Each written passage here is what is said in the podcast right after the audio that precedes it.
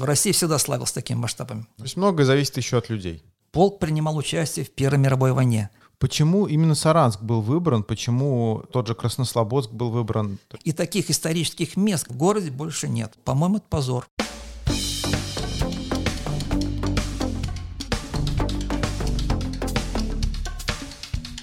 Привет!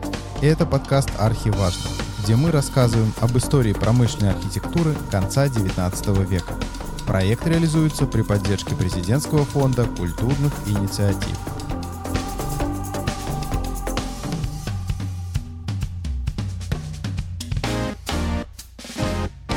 Добрый день. Меня зовут Геннадий Бударев. Сегодня у нас в гостях Виктор Борисович Махаев, историк архитектуры, член Международного комитета охраны исторических памятников и КАМОС.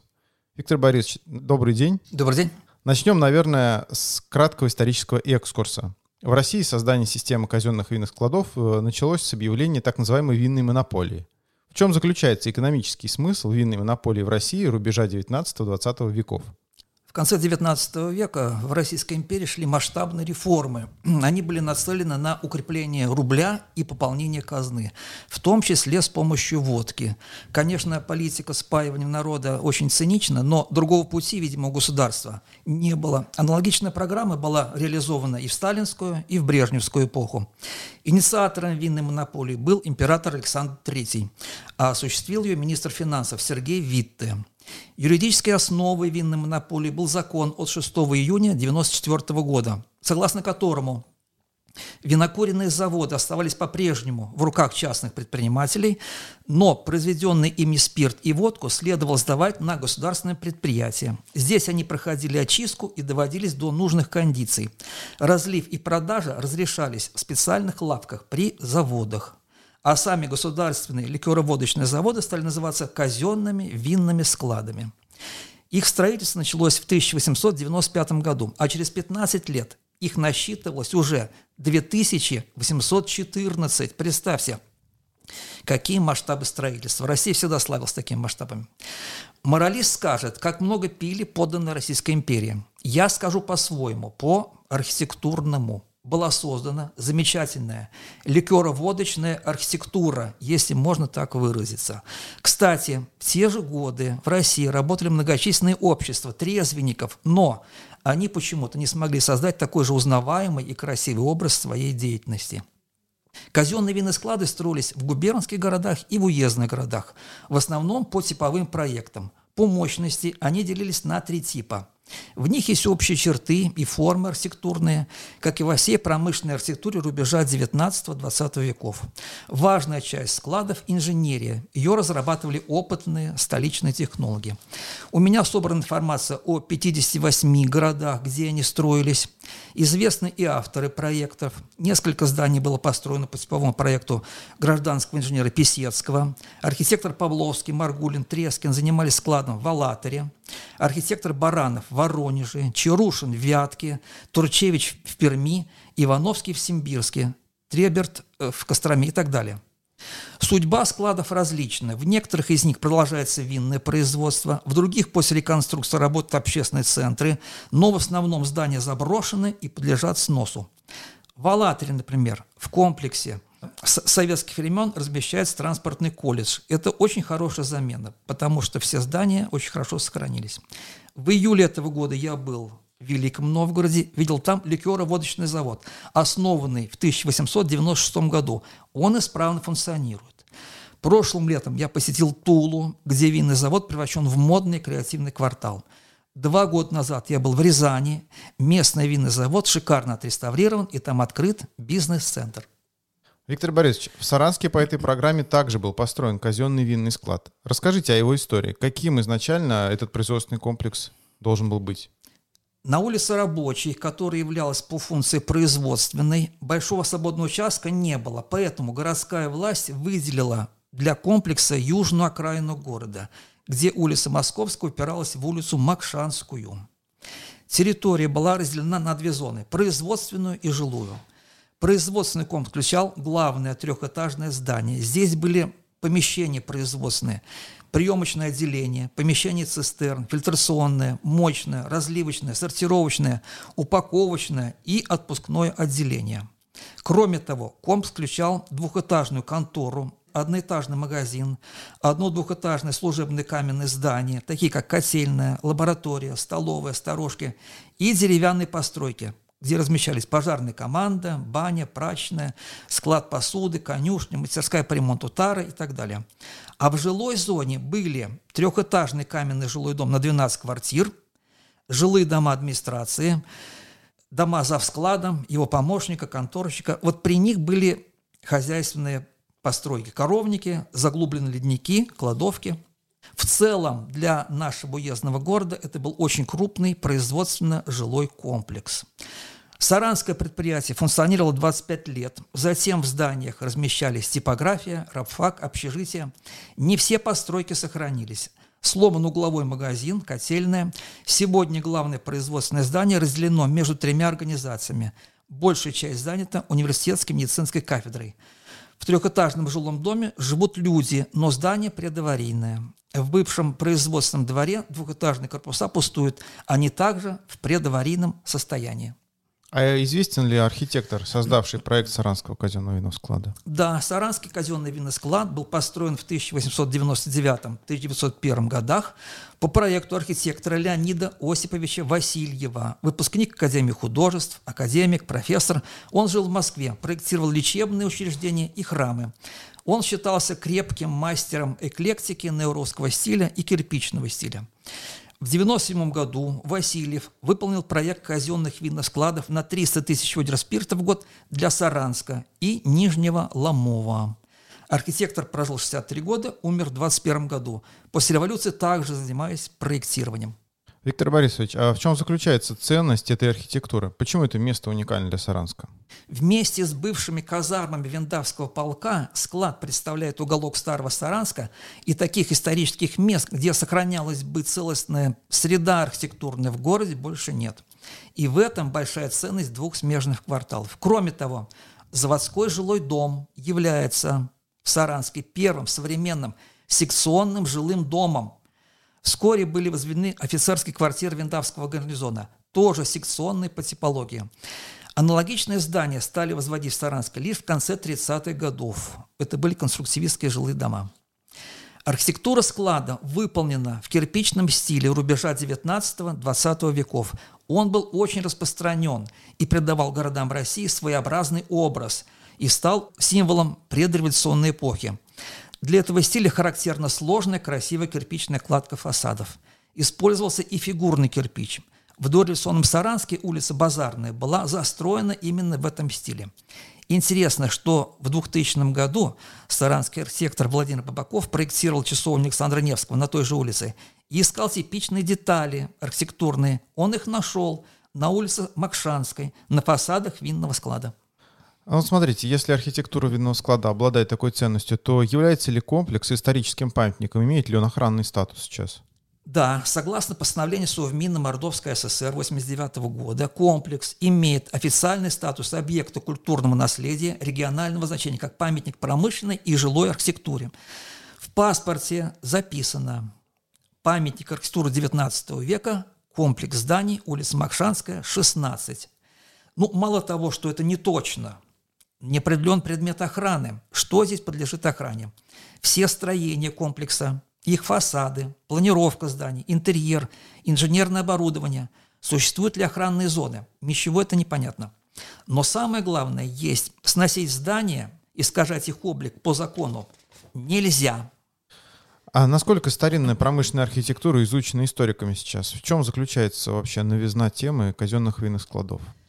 Главный специалист по промышленной архитектуре рубежа 19-20 веков России Маргарита Штиглиц, доктор архитектуры из Петербурга. Я знаю ее не только по великолепным книгам, но и по совместной работе в ИКОМОС. В Саранске промышленной истории дореволюционной России занимается член кор Российской академии наук Николай Арсентьев. Но казенные винные склады изучали, к сожалению, очень мало. Можно назвать горстку специалистов из Нижнего Новгорода, Перми, Сибири, Донбасс – при этом винные склады во многих городах являются архитектурными памятниками, историческими достопримечательностями. Вот о Саранском заводе есть только пара публикаций. Этого очень недостаточно. Таким образом, здесь есть большое поле деятельности для историка промышленности и историка архитектуры. Хорошо. А существует ли реальная перспектива для зданий бывшего винного склада в Саранске? Что сегодня мы имеем и как это можно использовать, на ваш взгляд? Хотя бы теоретически. Как я вижу, в идеале это место. 13 лет назад на кафедре проектирования мой студент Андрей Круганов выполнил курсовой проект «Квартал на улице Макшанской» с сохранением памятника промышленной архитектуры. Западнее производственной зоны создавалась группа трех-четырехэтажных жилдомов с квартирами эконом-класса. Кирпичные дома вот в этом традиционном заводском стиле для молодых небогатых людей без детей. Всего 12, 13, 14 секций приблизительно на 400 жильцов – производственные здания сохраняются и получают общественные функции. Пусть здесь останутся существующие фирмы, придут почта, парикмахерская, магазин, спортзал. Обязательно должен быть музей местной истории. Про историю я расскажу чуть позже. Я сейчас считаю, что такой вариант был бы идеальным для улицы Макшанской, но пока это утопия, конечно. В Москве, в некоторых городах России аналогичные комплексы превращены в места креативной индустрии, арт-кварталы – в которых есть мастерские для художников, театральные студии, выставочные залы и, что немаловажно, полная свобода творчества. Здесь, конечно, мы повторяем западный опыт приспособления опустевших промышленных зданий XIX века для общественной функции. Как устроены креативные пространства в других городах, которых, кстати говоря, немного. Ликерка «Лофт» в Туле появилась неспроста, ибо Тула находится на особом президентском финансировании. Арт-кластер – это не благотворительное учреждение. Хорошие рестораны, эксклюзивные магазины здесь обязательны. Кластер устроен по принципу стартапа, развивающий современную мануфактуру. Художники, дизайнеры, которые здесь базируются, работают на продажу. Картины, одежда, сумки, украшения, фотографии, мультипликация, реклама. Они получают мастерские недаром. Они арендуют как резиденты, пройдя конкурс, который объявляется дважды в год – Выбираются проекты, которые принесут прибыль заведомо. Мероприятия для детей, взрослых, все платное. Коммерческие фирмы арендуют двор для проведения своих презентаций, выставок, шоу. Таким образом, арт-классер создает специфический и востребованный продвинутыми горожанный продукт, креативную индустрию. Инвестиции, вложенные в такие места, окупаются не раньше, чем через 7, 8, 9 лет. Надо отдавать себе отчет в том, что Саранск 20 лет, может даже больше, живет в двух режимах. В догоняющем режиме повторяет то, что уже прошли мегаполисы, и в режиме тотального дефицита. Дефицит финансов, кадров, идей. Возможности повторить прогрессивную под Тулы у нас пока нет, но отчаиваться нам не надо. В Туле, Екатеринбурге, Казани и Ростове-на-Дону у таких объектов мечтали 40 лет назад. И только сейчас им удалось их создать. Я хорошо понимаю нашу молодежь, которая хочет иметь в родном городе такое креативное пространство в старых кирпичных стенах. Виктор Борисович, еще один вопрос. Зачем нужно изучать и знать историю этого места? Ну, производили когда-то здесь спирт, продавали водку. Так ли это важно для истории города, который лишь в середине 20 примерно века стал полноценным промышленным центром? Зарождение промышленности в уездном городе само по себе интересно. Кстати, один из интереснейших саранских музеев сегодня на ликероводочном заводе. Но дело в том, что это место в Саранске не исчерпывается историей спирт-комплекса. Здесь разворачивались захватывающие истории. Здесь бывали неординарные личности. Рядом со складом находится гарнизонный городок. Он был построен для Виндавского полка, переведенного в Саранск в 1910 году. Полк принимал участие в Первой мировой войне. Это были герои. Но когда в 2014 году отмечали столетие начала войны, про полк никто не вспомнил. По-моему, это позор. Тревожный 1917 год. Для охраны 300 тысяч ведер спирта был выделен отряд из 300 солдат Виндавского полка. Ничего более страшного придумать было нельзя, потому что это были уже другие солдаты, совсем не герои. Как быстро меняются люди. В ноябре солдаты потребовали производить оплату спиртом, полбутылки в день на одного охранника. 28 ноября пьяная солдатня захватила склад. Они добрались до цистерн, сломали измерительные приборы. Весь день со склада тащили ящики со спиртом. За дармовым зельем крестьяне приезжали на вазах за 200 верст. Несчастные погромщики перебили друг друга, опились, утонули в спирте. После того, как акцизные чиновники спустили спирт в речку, заботливые пьяницы стали набивать проспиртованный снег в бочки. Через два дня ночью склад был разграблен и сожжен. Офицерами было принято решение во избежание массового пьянства склад уничтожить окончательно. И в середине декабря офицер Волков бросил под бак со спиртом бомбу. Склад загорелся. Потоки горящего спирта сожгли десятки домов. Погибло 150 человек. Вот так прошла в Саранске Октябрьская революция. И что поразительно, погром казенного винного склада в Саранске не был уникален. Таких случаев в революционные годы были десятки в России. Весна 19 года, разгар гражданской войны. Красный казак Филипп Миронов, которого считали рьяным авантюристом, собирает в Саранске кавалерийский корпус – в августе Миронов самовольно выступает на Дон для борьбы с Деникиным. Но в штабе Реввоенсовета Южного фронта считают, что Миронов может устроить путь, потому что он не согласен с репрессивной политикой Троцкого расказачнего Дона. Судьба Миронова фантастична. Он был одновременно и командармом красным, и жертвой большевизма. Он был расстрелян. Зимой 42-43 годов в течение четырех месяцев в Саранске проходил переподготовку Александр Солженицын, будущий лауреат Нобелевской премии по литературе. Физик по образованию, он занимался акустической разведкой, а на досуге ходил по улице Московской в Пушкинскую библиотеку читать книжки. Жил он в казарме на Макшанской улице. Здание на улице Макшанской помнит эти события, этих замечательных, ярких людей – а после Великой Отечественной войны это место превратилось в городские задворки, и горожане обо всем забыли. Но для того, чтобы с полным правом носить звание горожанина, входить в городское сословие на полных правах, надо знать свою историю – Большое спасибо, очень подробный рассказ. Мы прям погрузились с вами в историю.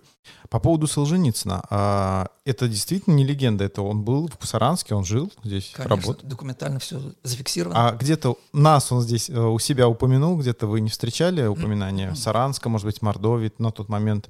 Ну, в его текстах не помню, но вот э, в биографиях это прослеживается, что он работал в Пушкинской библиотеке, ныне это детская библиотека, конечно же, да?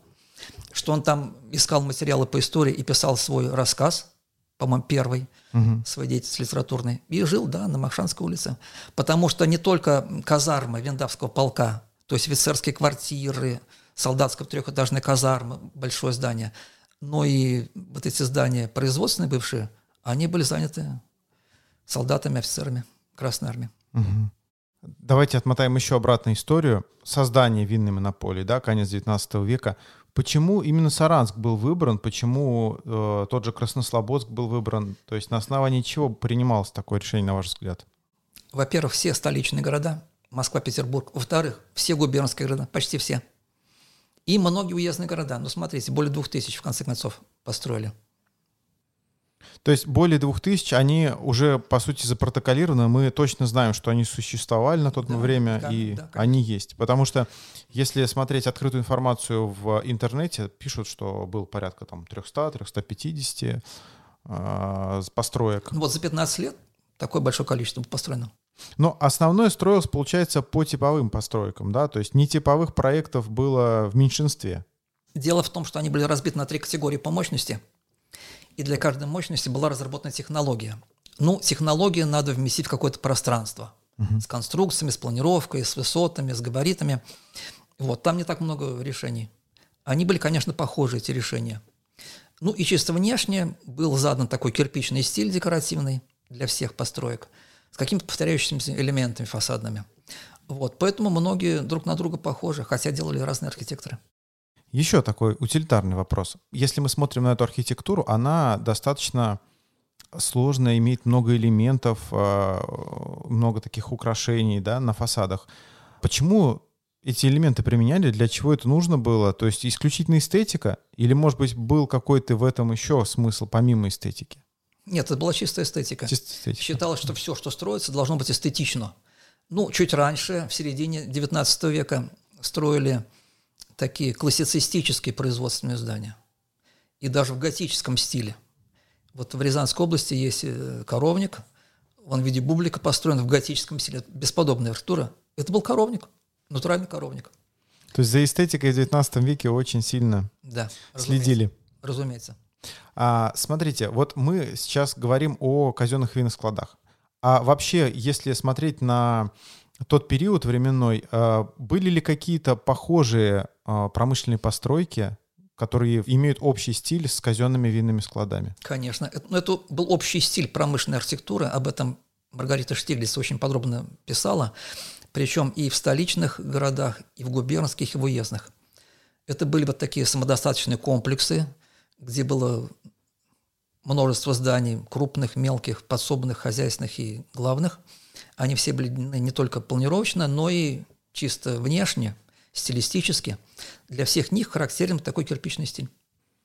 А зданий производственных и технических, и транспортных было очень много. Это была громадная типология зданий. То есть это было именно такое промышленное направление, которое имело определенные черты, которые мы видим сейчас да. на тех зданиях, которые уцелели до, до нас. Дошли. Да, совершенно верно.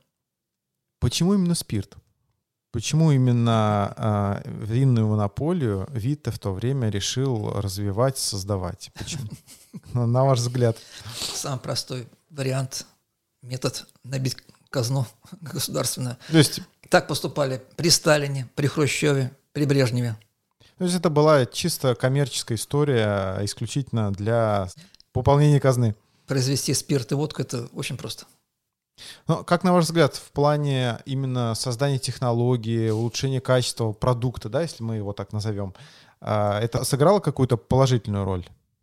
Не только в пищевой промышленности сыграла большую роль, даже в архитектуре. Смотрите, уездный город, где были такие деревянные домики, ну, каменные, может быть, небольшие, и вдруг появляется такой трехэтажный дом, современный, секционный. Разве это не прогресс? Конечно, прогресс. Потом, вот рабочие улицы, представляете, да, какая была застройка сто лет назад? Какие-то маленькие склады, какие-то цеха, заводики, где работали по 3-4 человека. Это мы говорим заводы. Там работало очень мало людей, на самом деле. И вот появляется такой комплекс, настоящий, промышленный, где требования, нормы, стандарты уже совершенно другие, где оборудование современное. Разве это не прогресс? Конечно, прогресс. Прогресс во всем был. И в технологии, и в архитектуре, и в городской застройке. То есть на, мы можем сравнить на сегодняшний день, что если бы сейчас Саранске построили там 40-этажный небоскреб, например? Нет. То есть это было еще более грандиозно? Нет. Если бы Саранск сейчас построить технопарк, и при нем какой-то очень классный такой коттеджный поселок для работников. А, типа, понятно. Типа в эту сторону. То есть инновационные угу. технологии, современнейшее оборудование и подготовленный рабочий персонал. Да. То есть на тот момент э, толчок для дальнейшего развития Саранска был мощнейший наверняка, да? Ну, он задал, конечно. Ничего подобного не было. Ни по технологии, ни по размаху. А что хотя бы примерно сравнимо на тот момент, что уже было в Саранске? Ничего. То есть это вообще была эксклю- ну, эксклюзивная вещь. Ну, конечно. Угу. Поэтому и потребовалась новая территория, свободная, на краю города, чтобы там можно было развернуться. Вот на тот момент, э, насколько я помню, э, население Саранска составляло там менее 15 тысяч человек, да? То да, есть около этого. Получается, что достаточно большой процент участвовал во всей этой истории с винной монополией. То есть были же еще винные лавки, где велась торговля на тот момент, да? Ну, продавали в угловом магазине, который был снесен в советское время. Сейчас там дом пятиэтажный с магазином. Это пересечение улиц Макшанская и Московская. Да, да. Угу. На этом углу был такой маленький такой объемчик каменный. Вот там продавали. Это был, была лавка. Угу. То есть на тот момент э, население активно... То есть можем мы назвать Саранск на тот момент моногородом вокруг спиртзавода, нет? Ну, наверное, нет все-таки. Потому что другие производства тоже были. Не надо их сбрасывать.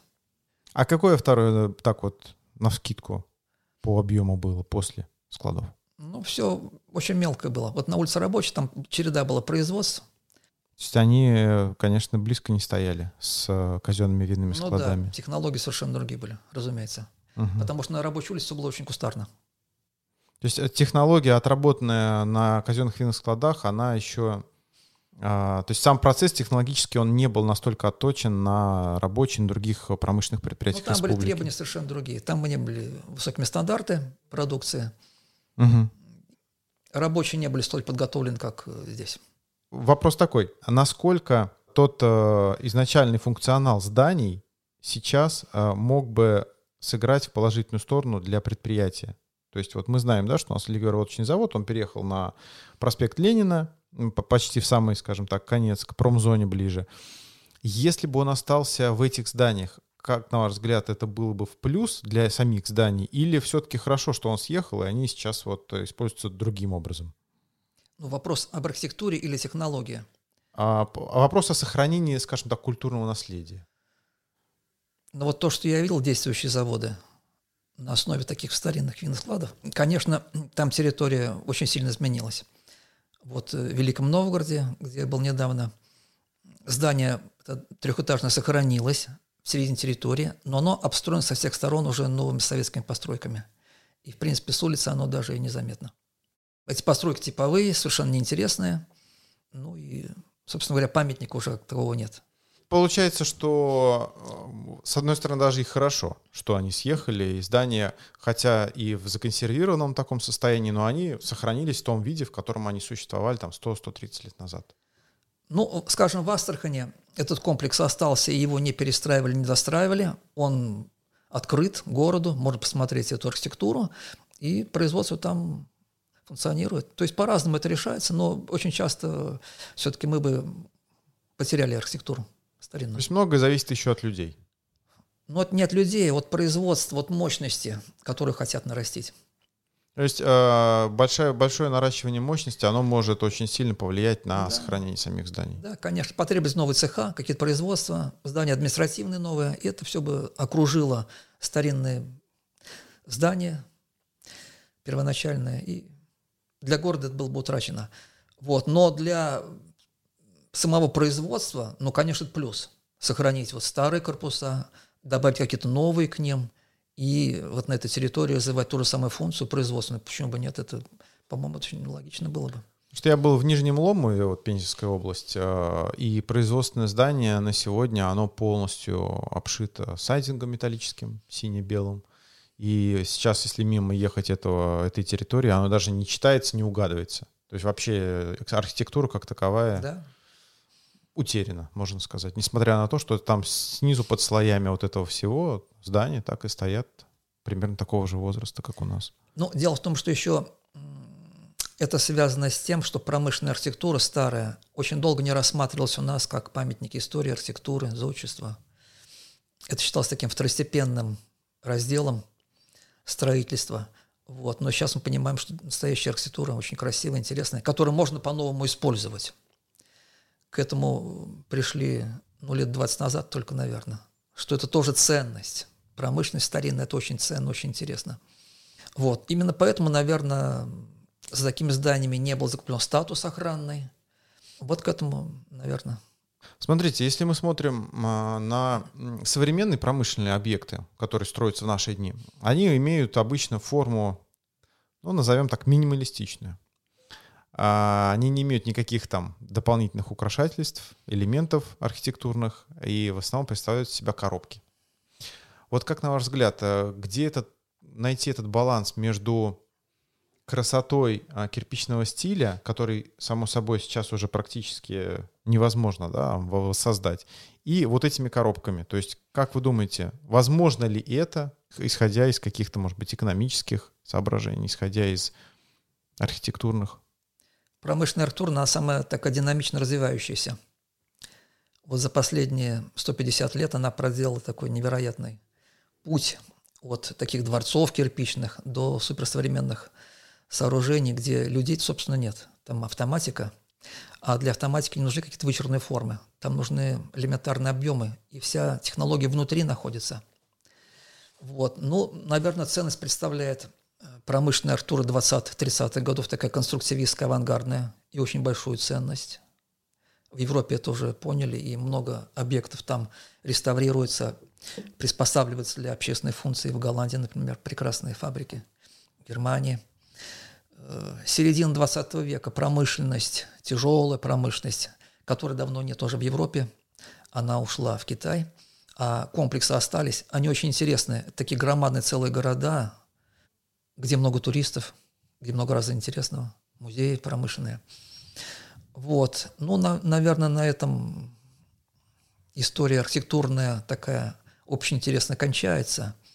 И промышленные здания конца 20 века, они пока, конечно, функционируют, они не музеифицированы. Это совершенно другая история. Подводя итог нашей интересной беседе сегодняшней, а, хотелось бы услышать ваше мнение. Как вы считаете вообще, а, архитектура, которая постепенно уходит и уходит промышленной в историю, она все-таки должна нести какую-то новую функцию? Или мы скорее должны относиться к этому как к такому музею под открытым небом, который просто нужно хранить и не трогать его, чтобы он максимально долго сохранялся? Не знаю, зависит ли что-то либо от нас, от горожан, от обывателей, от специалистов, от историков, от архитекторов. Все-таки такие глобальные процессы идут. Промышленность – это не фунт изюма, это очень серьезно. Это громадные территории городские. И заводы старые, советского времени, и до советской – очень большие территории. И для того, чтобы такой завод освободился, ну, какие-то катаклизмы должны произойти. Вот. Для того, чтобы они сохранились, ну, формально, материально, то, что такое должно произойти, очень серьезное. Ну, посмотрите, Москва, комплекс ЗИЛ. Там принципе снесено, кроме конструктивизма. Почему? Ну, потому что завода уже нет, а территория есть. Это Москва, центр Москвы, поэтому там можно строить что-то нужное людям. Поэтому вся эта довольно интересная история заводская, она уходит в маленький музей.